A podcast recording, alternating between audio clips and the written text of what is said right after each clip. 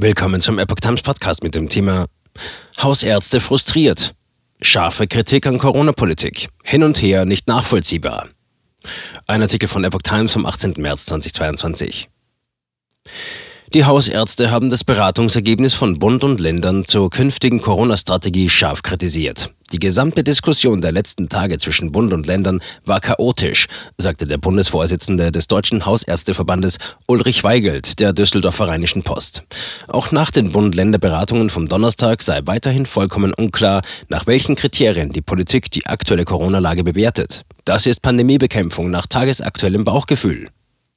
Weigelt kritisierte unklare Kriterien der Pandemiebekämpfung. Am Anfang war einmal die Entlastung der Intensivstationen das zentrale Ziel. Hier droht aktuell offensichtlich keine akute Gefahr, sagte der Verbandschef. Dann war es die Situation auf der Normalstation. Jetzt auf einmal scheint die Inzidenz wieder eine entscheidende Größe zu sein. Dieses Hin und Her sei nicht nachvollziehbar.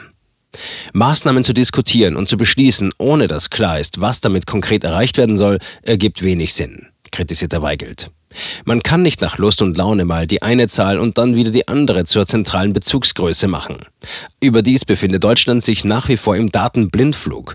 Wir haben weder einen realistischen Überblick, wie viele Menschen sich infizieren, noch wissen wir, wie viele Menschen in den Krankenhäusern wegen einer Corona-Infektion hospitalisiert wurden und bei wie vielen es sich um einen Nebenbefund handelt, sagte der Mediziner der Rheinischen Post. Dies müsse künftig bei der Meldung aus den Krankenhäusern unbedingt klar unterschieden werden.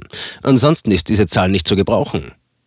Auch der Hauptgeschäftsführer des Deutschen Städte- und Gemeindebundes, Gerd Landsberg, kritisierte den Corona-Kurs und das neue Infektionsschutzgesetz, das am Freitag verabschiedet werden soll. Gerade angesichts der hohen Infektionszahlen fehlen aktuell Regelungen im Basisschutz zur Maskenpflicht in Innenräumen, sagte er der Rheinischen Post.